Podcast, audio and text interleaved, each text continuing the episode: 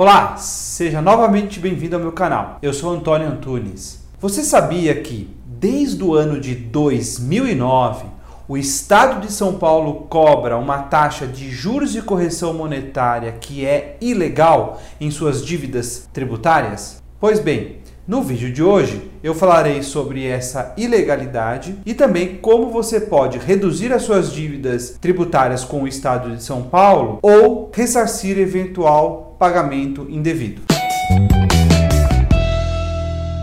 No ano de 2009, durante a gestão do governador José Serra, foi editada a Lei número 13.918, que alterou os índices de correção monetária e juros que incidem sobre dívidas tributárias do Estado de São Paulo. Por força dessa lei, valores atrasados de impostos como o ICMS, o IPVA e o ITCMD, que é o imposto causa mortes e doações, passaram a ser corrigidos com um índice de 0,13% ao dia de atraso.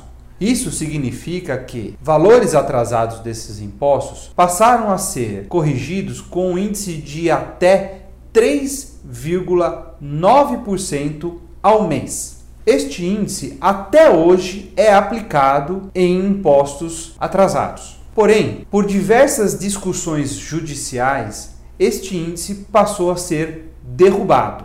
Com base em entendimento já pacificado no STF, os estados e municípios, eles podem legislar sobre taxas e índices de correção monetária dos seus impostos. Porém, esses índices não podem superar a taxa Selic, Assim, valores atrasados de ICMS, PVA e TCMD, eles não podem sofrer uma correção monetária e índice de juros que supere a taxa Selic. Desta forma, o índice de 3,9 ao mês foi considerado ilegal. Então, se você possui impostos estaduais aqui de São Paulo atrasados, você pode questionar esses índices, requerendo a sua redução para o máximo que é a taxa Selic acumulada no período. E também, se eventualmente você já pagou algum imposto, mas você pagou de forma atrasada, você pode pedir o ressarcimento do valor que você pagou a mais